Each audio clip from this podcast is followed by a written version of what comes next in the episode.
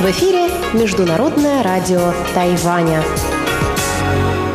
Здравствуйте, дорогие друзья! Вы слушаете Международное радио Тайваня. В студии у микрофона Чечена Кулар. Сегодня 20 декабря, пятница. Это значит, что в ближайшее время в эфире МРТ для вас прозвучат выпуск главных новостей этого дня и тематические передачи.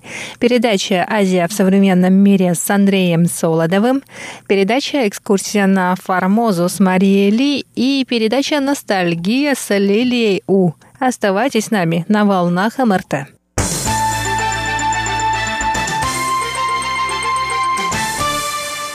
А сейчас к главным новостям этого дня. 161 член Палаты представителей Соединенных Штатов Америки опубликовал 19 декабря письмо, адресованное торговому представителю Роберту Лайтхайзеру, Конгрессмены призвали власти США подписать двустороннее торговое соглашение с Тайванем, которое, с одной стороны, создаст рабочие места в Соединенных Штатах Америки, с другой покажет намерение США придерживаться обещаний в отношении Тайваня и всего региона.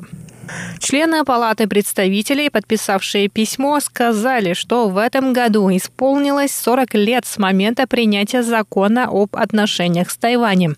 По их словам, этот закон стал основой для взаимодействия между странами, которые разделяют общие ценности и принципы – демократию, верховенство, право и свободный рынок.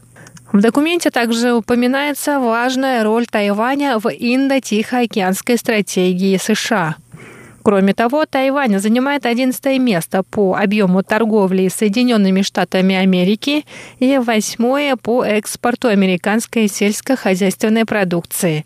Тайвань также является основным покупателем американского сжиженного газа и основным поставщиком полупроводников. В случае подписания торгового соглашения США расширят допуск на тайваньский рынок, в том числе увеличатся поставки сельскохозяйственной продукции. Тайвань, в свою очередь, может увеличить объемы инвестиций в производственный сектор США.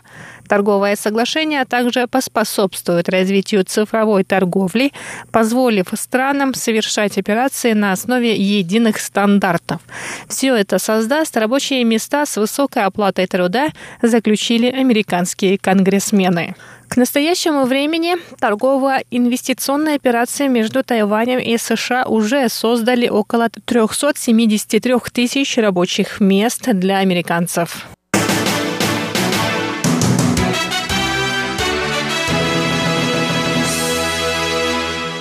Группа ученых из Тайваньской академии наук «Синика» разгадала сигналы, которые оповещают мозг о наступлении жажды или голода. Ученые изучили процессы, происходящие в мозге мушек дрозофил. Результаты исследования были опубликованы в научном журнале Nature Neuroscience. Ученые Лин Шиувей и Пхакьяшри Сенапати провели ряд экспериментов с мозговыми нейронами дрозофил и выяснили, как воздействие на те или иные нейроны могут заставить насекомых искать источники воды или пищи. В частности, в мозге дрозофил было обнаружено вещество лейкокинин, отвечающее за передачу сигнала от мозгового нейрона. Лени рассказала, что в мозге человека находятся сотни миллионов нейронных клеток, а в мозге дрозофил сотня тысяч. Однако клетки мозга дрозофил имеют те же функции, что и у человека. Ученые из Тайваньской академии наук при помощи контрастного вещества обнаружили нейронные сети, отвечающие за чувство голода и жажды и последующее поведение насекомых. Лин считает, что результаты этого исследования помогут разгадать механизм передачи сигналов в мозге. Это, в свою очередь, поможет при лечении неврологических болезней, таких как депрессия, анорексия и различные зависимости.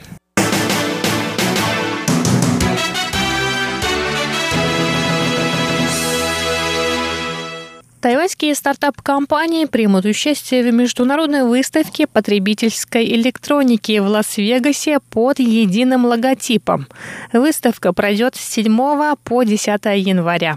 Логотип Тайваня разработала команда дизайнеров 247 Visual Art по поручению Совета по национальному развитию. Глава Совета по национальному развитию Чен Мэйлин сказала, что этот логотип принадлежит всему Тайваню, а не только Совету. По ее мнению, Тайваню нужен национальный логотип для повышения его узнаваемости в мире. Представитель тайваньской стартап-индустрии заявил, что Тайваню суждено стать стартап-центром не только Азии, но и всего мира. На логотипе, разработанном студией 247 Visual Art, изображены горы и бабочки на фоне океана. По словам дизайнеров, логотип символизирует безграничный потенциал Тайваня.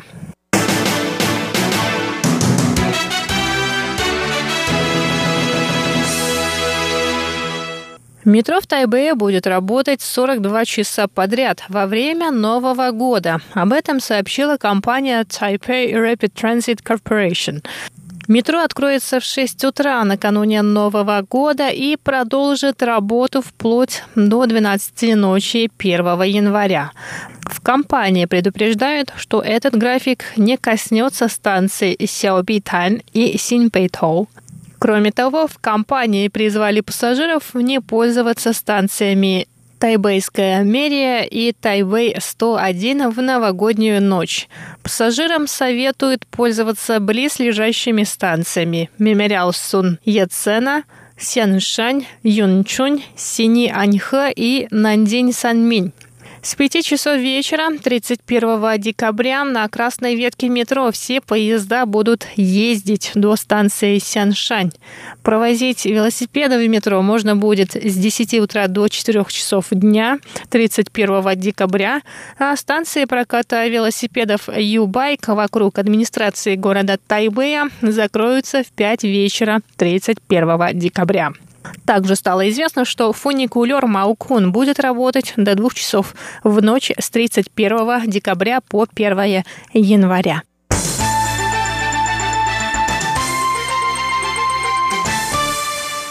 И на этом выпуск главных новостей 20 декабря подходит к концу. С вами была Чечена Колор. Оставайтесь на волнах Международного радио Тайваня.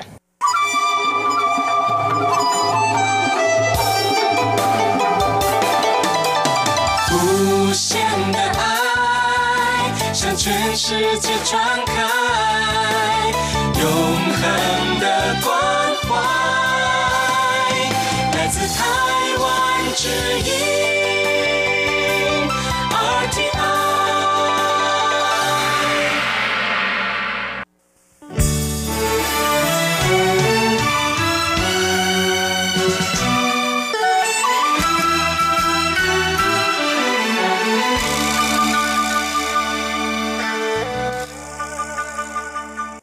Здравствуйте, дорогие слушатели Международного радио Тайваня.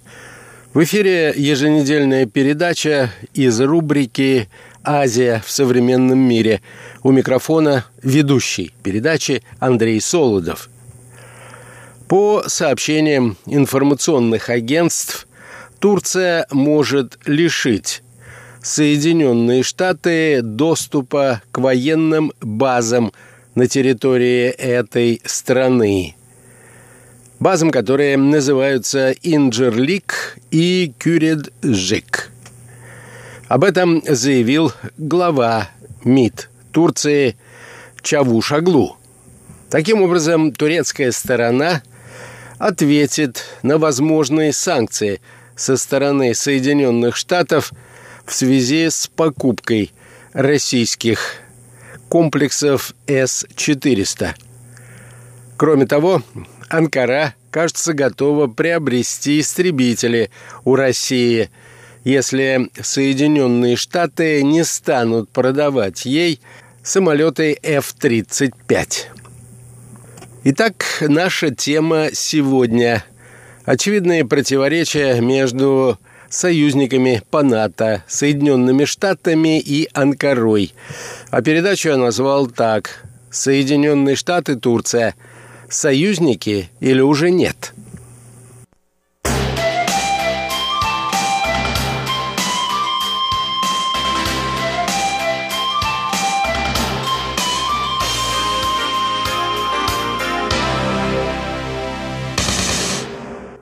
Итак, Анкара готова ответить, если Соединенные Штаты решат ввести санкции против Турции в связи с покупкой российских зенитно-ракетных комплексов С-400.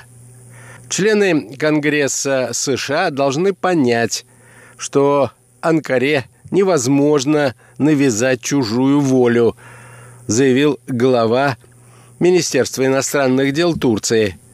В случае введения санкций со стороны Америки Турция может поднять вопрос об авиабазах Инджерлик и Кюриджик, подчеркнул министр иностранных дел Турции Чабушаглу. Анкара готова закрыть доступ для Америки к этим объектам. Кроме того, Турецкий министр иностранных дел указал, что турецкая сторона может закупить российские самолеты, если Соединенные Штаты откажутся от поставок истребителей F-35 Анкаре. Если Соединенным Штатам не удастся поставить нам F-35, то Россия сможет предоставить привлекательную альтернативу подчеркнул Чавушаглу. В этой связи следует подчеркнуть, что Соединенные Штаты, начиная с лета нынешнего года, подвергли Анкару серьезному давлению в связи с объявленным желанием купить С-400. По мнению Соединенных Штатов, наличие российских систем в Турции – угрожает безопасности НАТО. В частности, с их помощью Россия якобы может получить доступ к истребителям F-35, которые Вашингтон обещал поставить Турции. Соединенные Штаты последовательно призывают Турцию отказаться от зенитно-ракетного комплекса российского производства – несмотря на то, что передача этих комплексов Турции уже началась. Вашингтон угрожает санкциями и отказом от поставок F-35, которые в настоящее время заморожены. При этом американские власти предлагают турецкой стороне приобрести комплексы Patriot вместо российских С-400. К слову, Чавушаглу еще в начале декабря нынешнего года отмечал, что Анкара обращалась ко многим союзникам по НАТО с просьбой помочь в приобретении систем ПВО, но получила отказ от партнеров. Мы хотели купить систему у союзников, однако они не продают – так что мы пошли к другим партнерам, подчеркнул турецкий министр.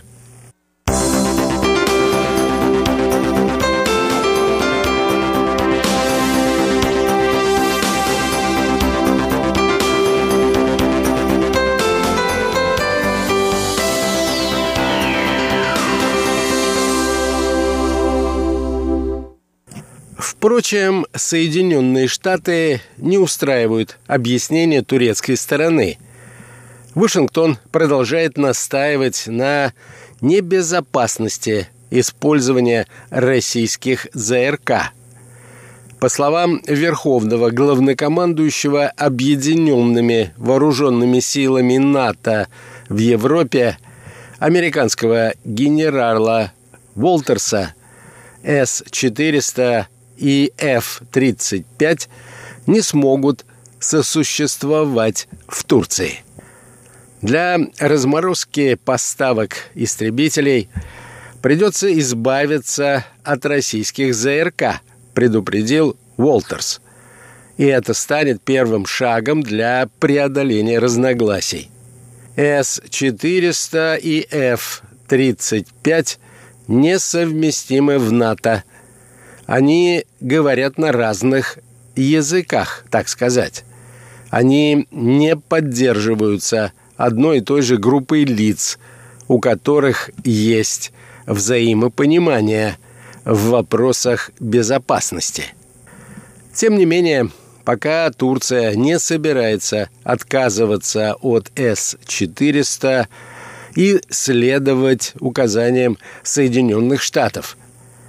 В конце ноября турецкая сторона приступила к испытаниям российских ЗРК. Военные провели тестирование работы радаров комплексов. По данным турецкой печати, для этой цели в воздух подняли американские F-16, а также другие самолеты. Целью тестирования стала проверка связи между истребителями и системами ПВО. В американском конгрессе действия Анкары назвали пересечением красной линии и призвали президента США Дональда Трампа наложить санкции против Турции.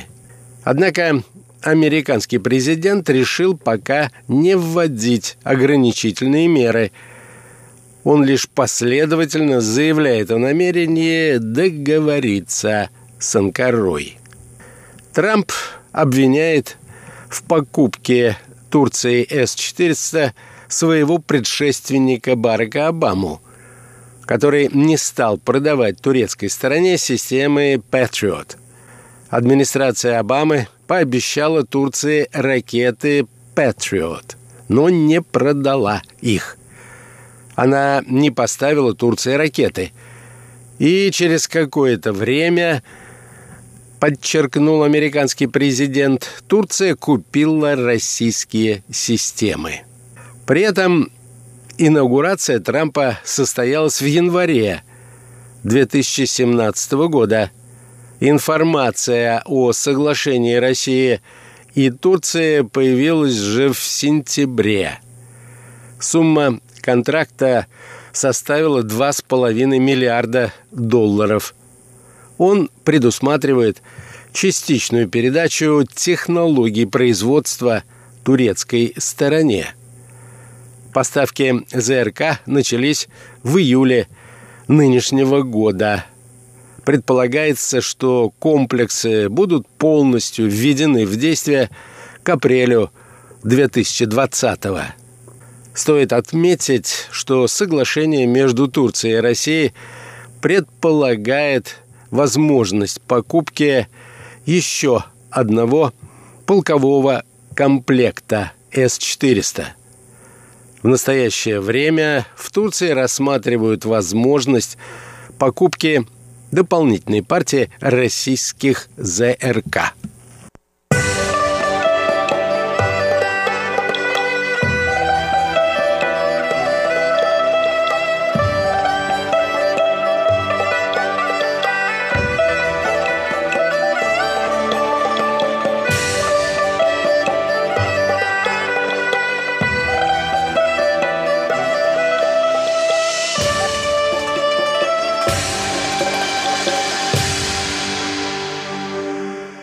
Несмотря на то, что турецкий лидер, кажется, преисполнен решимости закрыть базы НАТО на территории Турции, многие эксперты высказывают сомнения в реалистичности подобного сценария развития событий. Закрытие Турции баз Инджерлик и Кюреджик для военных США будет означать замораживание отношений с НАТО. Политические, военные и бюджетные издержки для Турции будут невероятно велики. И это не рациональный шаг для Анкары. В то же время отношения между двумя государствами развиваются по нисходящей линии – Президент Турции Эрдоган не только заявил, что Анкара может закрыть для американских военных базы Инджерлик и Кюриджик в ответ на санкции США, он также подчеркнул, что турецкий парламент может принять резолюцию о геноциде американских индейцев в период колонизации Америки. В ответ на признание Сенатом США факта геноцида армян в Османской империи в 1915 году. Между тем, как указывают наблюдатели, разговоры о возможном закрытии базы Инджерлик ведутся в Турции уже не первый день. И связано это с тем, что попытка военного переворота в этом государстве летом 2016 года была подготовлена группой офицеров именно на базе Инджерлик. Если эта база действительно будет закрыта, это будет означать замораживание отношений Турции с НАТО. Насколько она к этому готова, трудно сказать определенно, потому что, во-первых, турецкая армия вооружена именно оружием натовских образцов. Даже тот факт, что турецкое правительство решило купить российский комплекс С-400, не означает, что эту систему вооружения технически можно совместить с оборудованием НАТО. То есть в результате получается возможное перевооружение армии уже не по западному, а по российскому образцу. Конечно, это выглядит не слишком реалистично, учитывая, какие это понесет за собой бюджетные затраты. А в Турции сейчас не самая лучшая экономическая ситуация –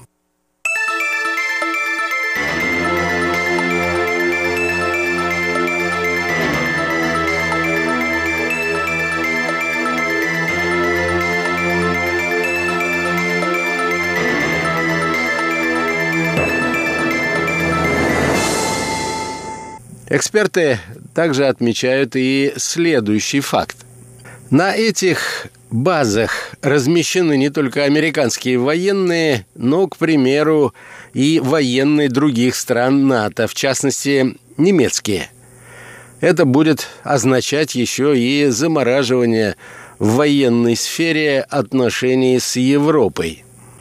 То есть очевидно, что издержки – экономические, политические, военные весьма велики, и это будет чрезвычайно затратно для турецкого бюджета.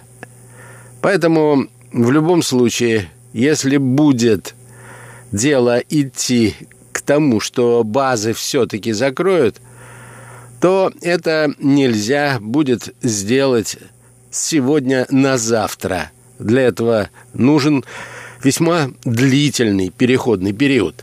По поводу угрозы Турции признать геноцид индейцев в США, эксперты отмечают, что правовая база для этого практически отсутствует, так как это было слишком давно. Помимо этого, как полагают наблюдатели, Турция не сможет ничего добиться в политическом смысле признанием геноцида коренных жителей Америки. Если в Соединенных Штатах на высшем уровне признают геноцид армян, то это будет означать для Турции немалые финансовые затраты, выплаты компенсаций потомков тех, кто погиб в период репрессий очень большой удельный вес потомков тех армян, которые пережили депортацию в Турции, в настоящее время проживает в США. И эти люди уже готовят иски против турецкого правительства. Что касается Турции, она же для себя ничего не добьется в финансовом отношении призывом признать геноцид индейцев – Это всего лишь громкие лозунги, лишенные содержания.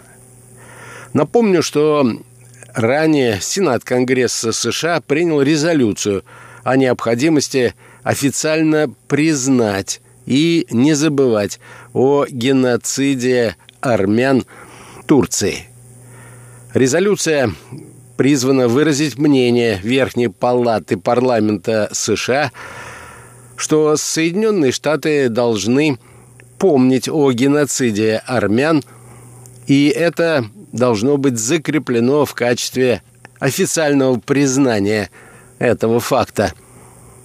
Кроме того, в резолюции содержится призыв не допускать попыток вовлечь власти США или ассоциировать их с отрицанием геноцида армян в Турции или же любого другого геноцида, а также необходимость поощрять информирование мировой общественности о геноциде армян, случившемся в 1915 году.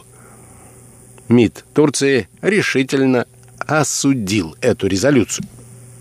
Военные Соединенных Штатов не только дислоцированы на двух вышеупомянутых военных базах, но и обеспечивают работу радиолокационной станции раннего оповещения о ракетном нападении, которая находится в районе Кюриджик в турецкой провинции Малатья – на юго-востоке Турции, и эта станция является частью системы противоракетной обороны НАТО в Европе.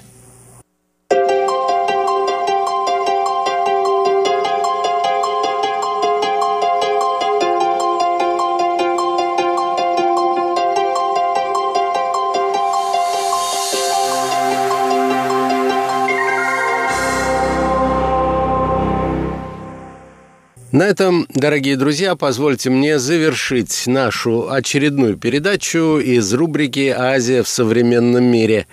Сегодня речь шла об очередном обострении американо-турецких отношений. Соединенные Штаты готовятся ввести санкции против турецкого руководства. Сенат США принимает резолюцию с осуждением геноцида в Турции армянского народа в 1915 году, а турецкий президент рассматривает возможность закрытия военных баз НАТО на территории своей страны. Всего вам доброго и до новых встреч!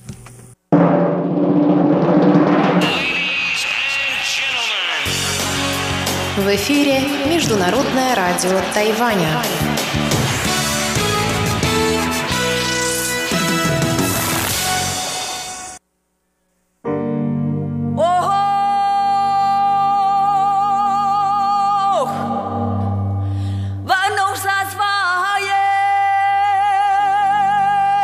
Экскурсия на Формозу.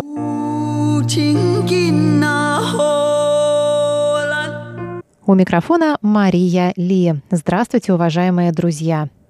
2 декабря в стенах представительства в Москве Тайбейско-Московской координационной комиссии по экономическому и культурному сотрудничеству прошла презентация новой книги о Тайване Книга называется «Экскурсия на Формозу. Этнографическое путешествие Павла Ивановича Ибиса». Автор книги, хорошо знакомый нашим слушателям Валентин Лю, старший научный сотрудник и руководитель Центра тайваньских исследований при Институте Востоковедения Российской Академии Наук и бывший шеф-редактор русской службы Международного радио Тайваня. В презентации книги приняли участие глава представительства Тайбейско-Московской комиссии Борис Ген, Ген Джун Юн, бывший глава представительства Московско-Тайбейской координационной комиссии по экономическому и культурному сотрудничеству в Тайбэе Василий Николаевич Добровольский, профессор Владимир Вячеславович Малявин, режиссер Олег Урюмцев, а также сотрудники Института Дальнего Востока Российской Академии Наук, МГИМО и Национального института управления Высшей школы экономики.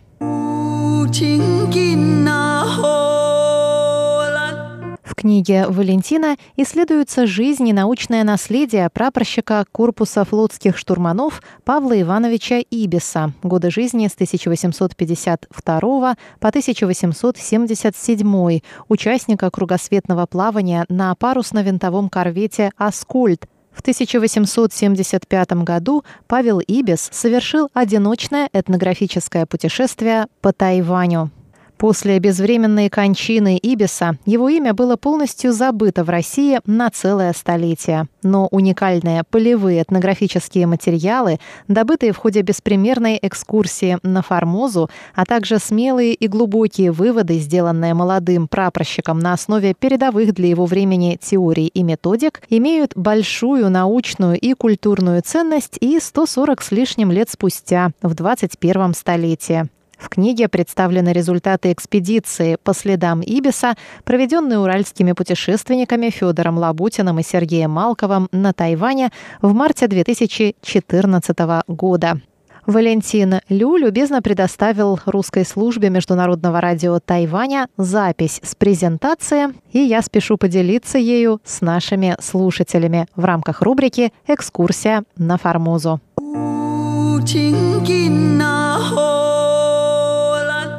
Открыл презентацию бывший представитель России на Тайване Василий Николаевич Добровольский. Мне очень приятно, что мы здесь сегодня будем говорить о новой замечательной книге, которая является замечательным явлением, я бы сказал, в научных и культурных обменах между Российской Федерацией и Тайванем что, собственно говоря, и входит в задачи представительства здесь в качестве одной из самых главных задач. И я должен сказать, что одной из особенностей этой книги является то, что на одной из первых страниц, там на двух языках имеется приветствие представителя тайваньского, господина Кенджин Юна. И я думаю, что будет очень уместно, если в начале, что здесь он тоже это приветствие в одной из первых страниц нам скажет. Пожалуйста. Спасибо большое. Поэтому позвольте мне рассказать несколько слов. Уважаемые дамы и господа, дорогие друзья, сегодня для меня большая честь и радость иметь возможность провести презентацию новой книги «Экскурсия на Формозу». Поэтому в качестве глава представительства и Академии представительства Тайваня в России сердечно приветствую вас. У меня уже есть эта книга, которую мне подарил Валентин но, к сожалению, я очень хочу извиниться за то, что я еще не успел познакомиться с этой книгой достаточно подробно. Но я могу сказать, что главная роль в этой книге исключена Формоза. Павел Ибис, он был российским первопроходцем на Тайване. Он не был агрессором, не захватчиком и даже не колонизатором. Он просто был хранителем истории или даже культуры аборигенов Тайваня. Если Ибис Павел первопроходец пароходе российский на Тайване, то, по-моему, Валентин является тем правоником науки и культуры в тайваньско-российских отношениях. Поэтому хотел бы вот тоже пользоваться этим редким случаем, чтобы выразить самую благодарность и большое уважение Валентину. В заключение хотел бы пожелать всем участникам крепкого здоровья, семейного счастья и грандиозных успехов во всех ваших начинаниях. Спасибо. Спасибо большое. Я должен сказать, что экскурсия на Формозу, какое замечательное название, отличное название и отличный результат многолетней работы Валентина Цунлиевича.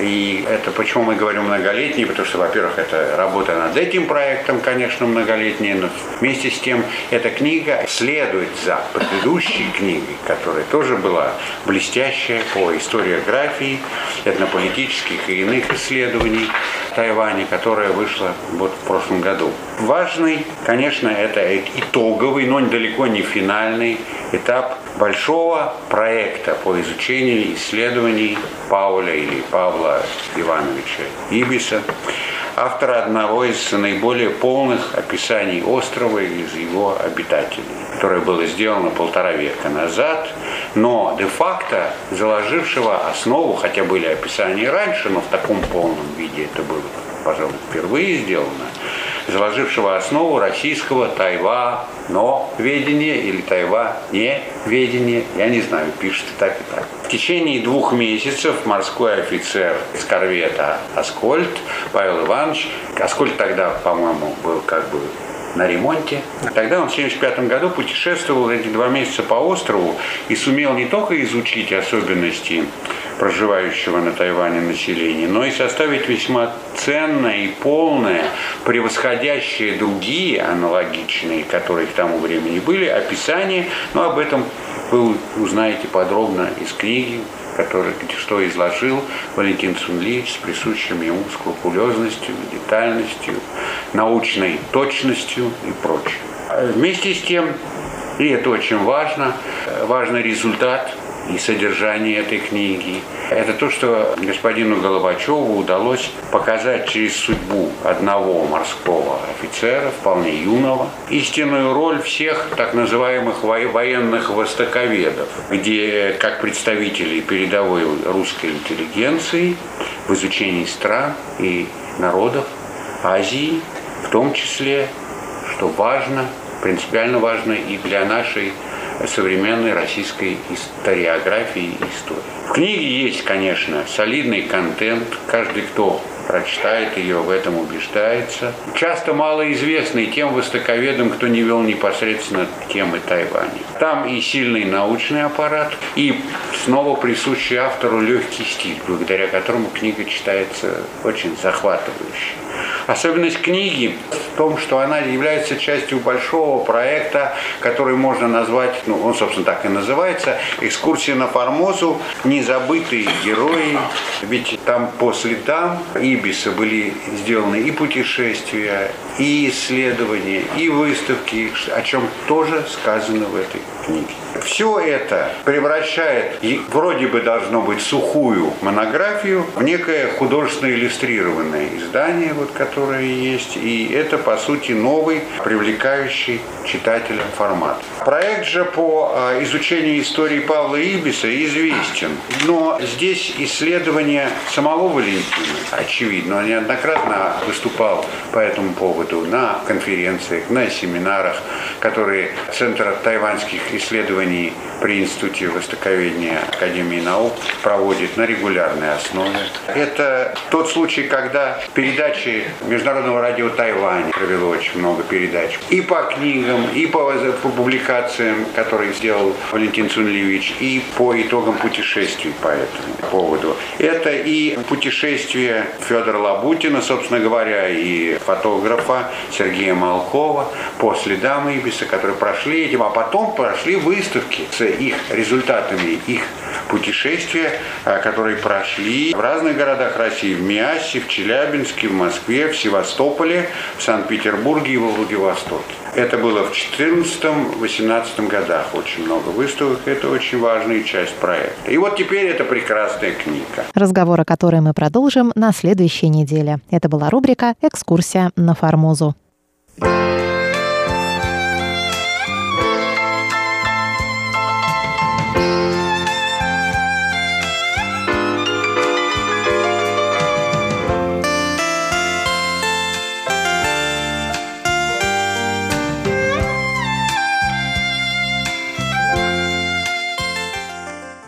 Здравствуйте, дорогие друзья! В эфире Международное радио Тайваня. Вы сейчас слушаете передачу «Ностальгия». У микрофона ведущая Лилия У. Очень рада с вами снова встретиться. Сегодня мы познакомимся с гонконгским поэтом-песенником Лин Си. Лин Си родился в 61 году в Гонконге. Он написал огромное количество песен в 80-х годах. В начале своего карьеры он писал только на кантонском, но потом он и изучил китайскую рифму, чтобы писать песни на китайском языке. К настоящему моменту он написал более трех тысяч текстов для песен. Сегодня давайте послушаем его произведения.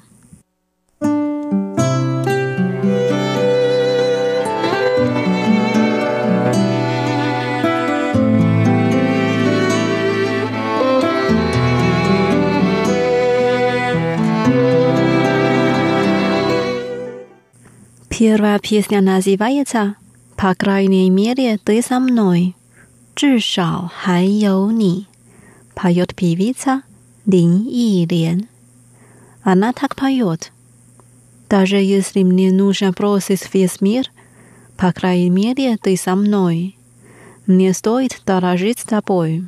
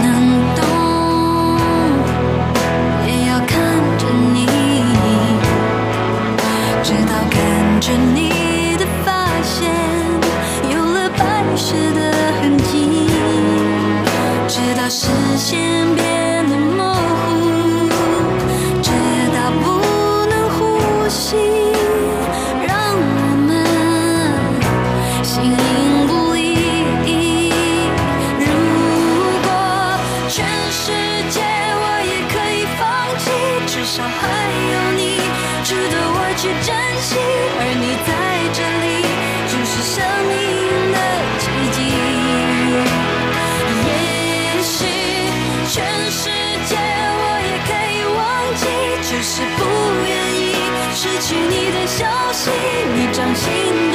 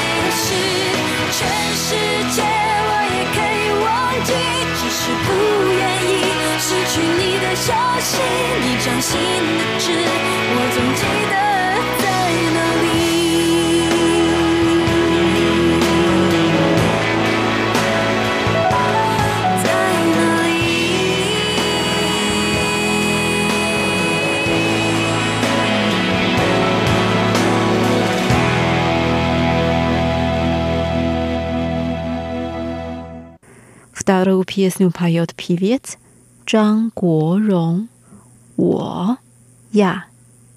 Я самый яркий фейерверк. Море широко, небо необъятно, и я хочу стать самой стойкой пеной.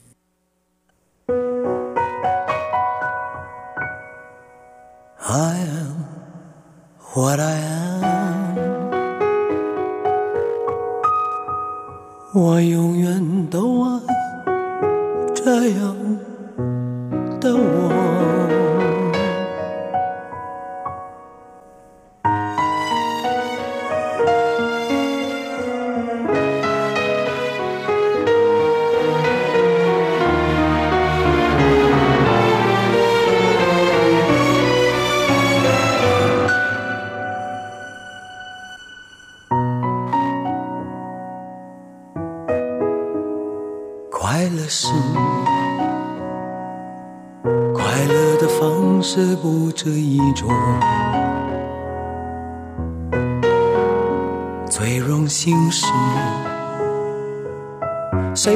是造物者的光荣，不用闪躲，为我喜欢的生活而活。不用粉墨，就站在光明的角落。我就是我，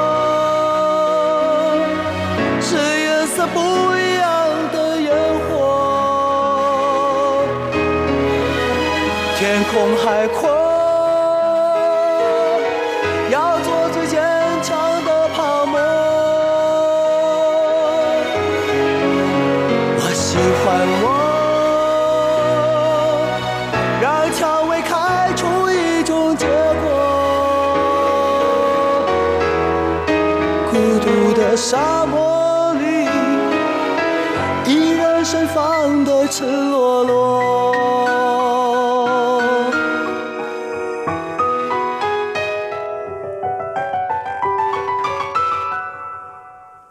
多么高兴，在琉璃屋中快乐生活，对世界说，什么是光明和磊落？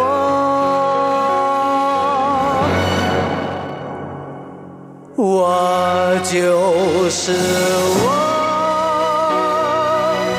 是颜色不一样的烟火，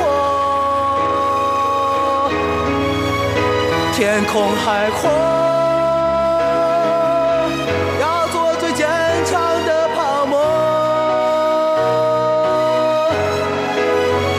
喜欢我，让蔷薇开出一种结果。孤独的沙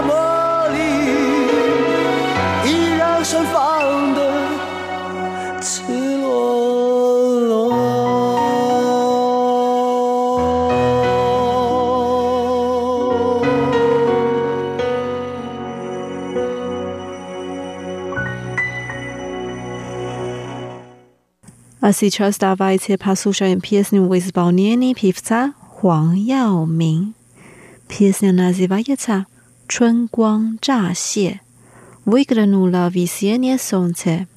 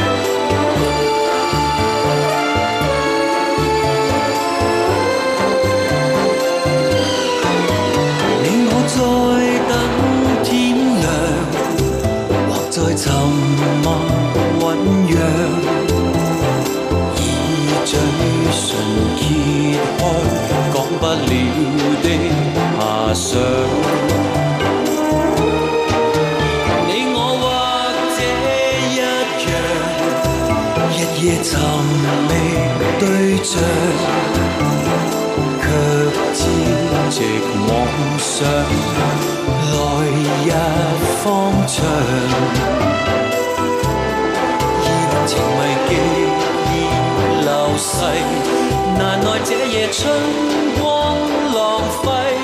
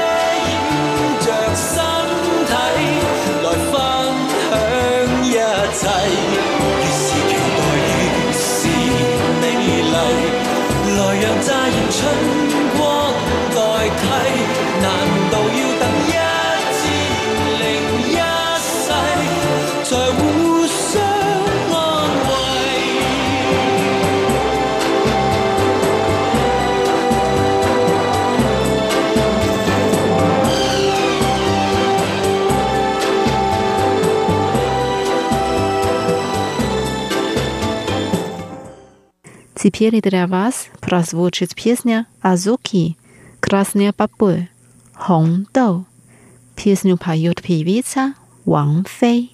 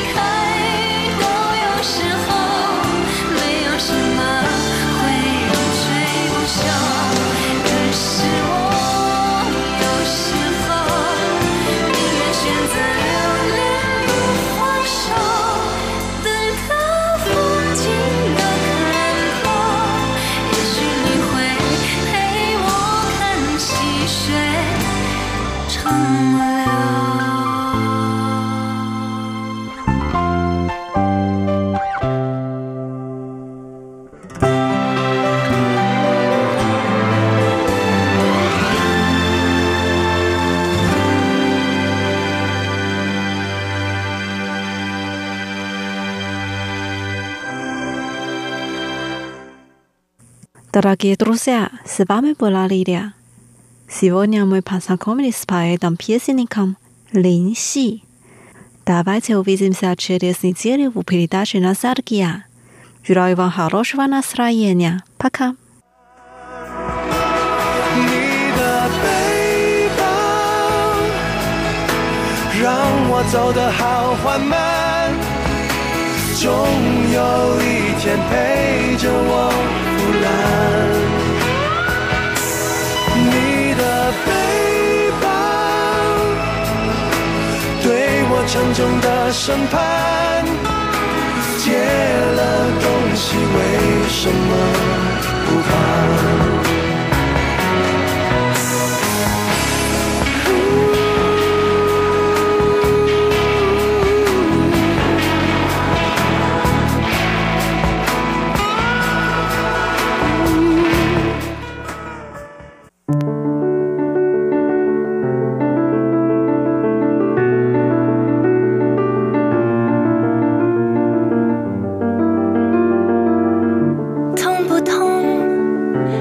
要不要说出来？